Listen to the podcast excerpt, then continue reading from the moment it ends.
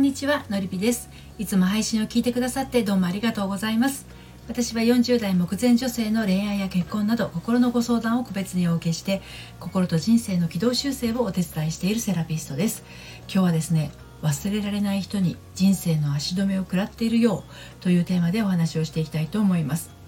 まるで足首に重りが絡まっているように一歩踏み出そうとしてもおっとっとっとねつんのめりそうになってしまう。進みたいけど進めないのではなくて進みたくないっていう方がふさわしいかもしれません、まあ、そんな状況のですねここから先は行き止まりと思っているあなたへのメッセージになります。はい。まあね誰しも手痛い失恋の一度や二度経験があるかもしれません。ですが、まあ、その手痛い失恋がですね思いのほか根深くて頭ではもう忘れたって思っていても新しい恋の影にいざ踏み込もうとするとですね気持ちがシュンとこう水をかけられた花火のようにね冷えてしまうことってあるんですよ。うん、ねこれっていうのは全然過去の恋その手痛い失恋がですね癒えていない状態なんですね。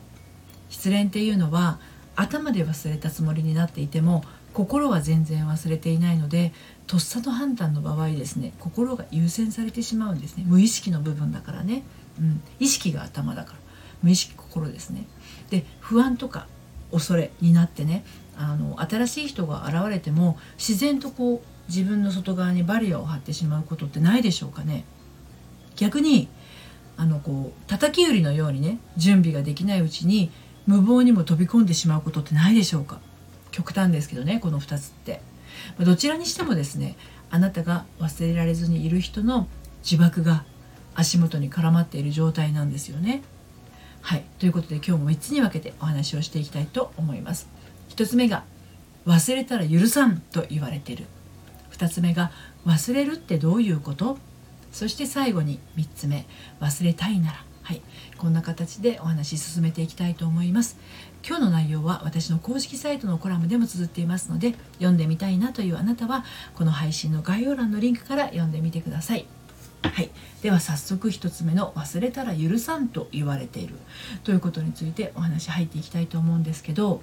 まあね、この「忘れたら許さん」って言われてるっていうのはまるで別れたあの人にそう言われているかのように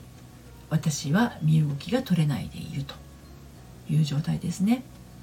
目の前に素敵な人が現れていても何のときめきも感じずに通り過ぎているみたいまさにこれ呪縛ですね。元彼の呪いに縛り付けられているような状態なんです。ねまあ、実際にお付き合いになってなくてもですねただ片思いを抱いていた場合でもこれ起こったりもするんですね。心がもうそこに標本のように貼り付けられてしまっているようで自分では剥がすことができません。いえでもね実はあなたは剥がしたくないんですよ。まだ覚えていたいしまだ心の中に彼に住んでいてほしかったりもするんですね。なぜなら彼への思いを胸に抱いていた頃の自分がけなげで愛おしくて大好きだから。そんな頃の自分が大好きだからなんですね。でそんな純粋な気持ちがあることを後ろに追いやってね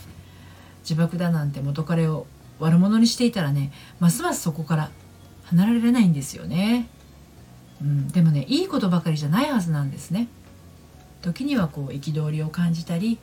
時には悲しみに打ちひしがれたり時には孤独にね孤独感に底知れぬ恐怖を感じたりもしているはずなんですね。でそういう意味ではやっぱり彼の目を借りた自分への呪縛をですね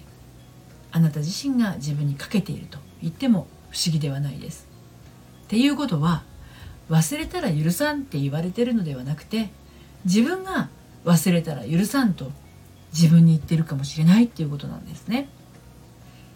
で2つ目の「忘れるってどういうこと?」についてお話し進めていきますけど忘れたいのに忘れられないっていうことは心の奥底では忘れたくないんです。では忘れるっていうのはどういうことなんでしょうか？それは思い出さないこと。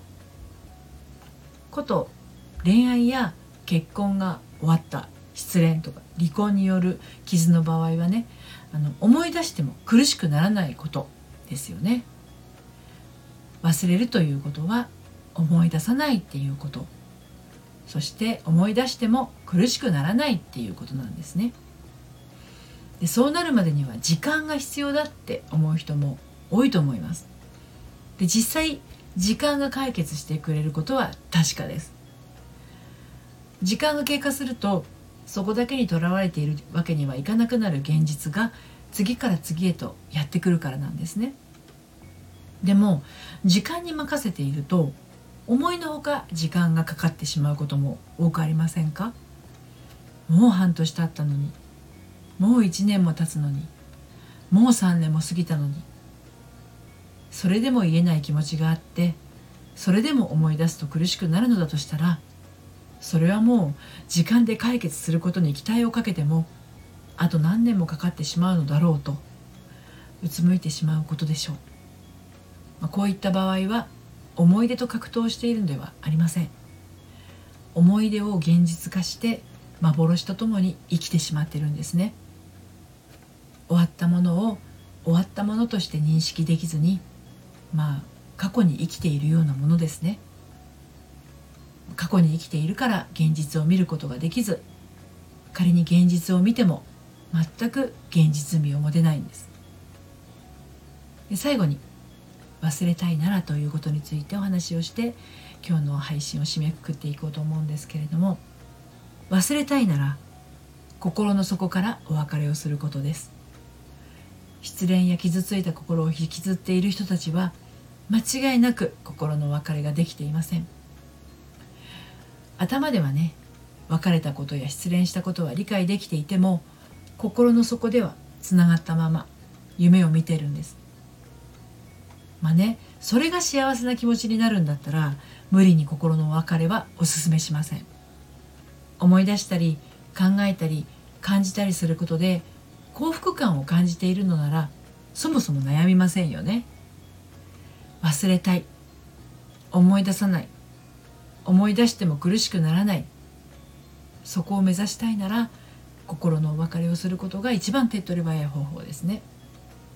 で私のところにやってくる苦しい気持ちを抱えて訪れたねアラサー女性アラフォー女性の皆さんはですね忘れたいと言いながら忘れたくない思いをたくさん抱えていらっしゃいます。忘れたくない思いがあるのにただ忘れたいという場所を目指しても苦しみは消えません。心のお別れのセッションをするとねあやあらゆる気持ちが癒されて消化されていって肩や首のこわばりが晴れるようにすっきりと解放されていきます。気持ちの巨来はあってもね一人悶々と時間の経過を待っているよりも圧倒的に早く立ち直っていくことができるようです。今日は忘れない忘れられない人に人生の足止めを食らっているよというテーマでお話をしてきましたけれどもね。もういい加減あの人のことは忘れて先に進みたいと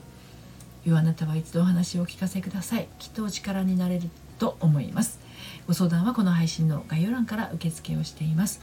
えーと、それからですね私の毎週金曜日に発行しているメルマガでは悩みで心がよどんでよどんでしまったアラフォー女性のハートがみるみる透明度をアップして悩みを突破していく秘密をお届けしています。バックナンバーが読めないメルマガなので気になったらこちらもこの配信の概要欄のリンクから登録してみてください。ということで今日も最後までお聴きくださってどうもありがとうございました。それではまたさようなら。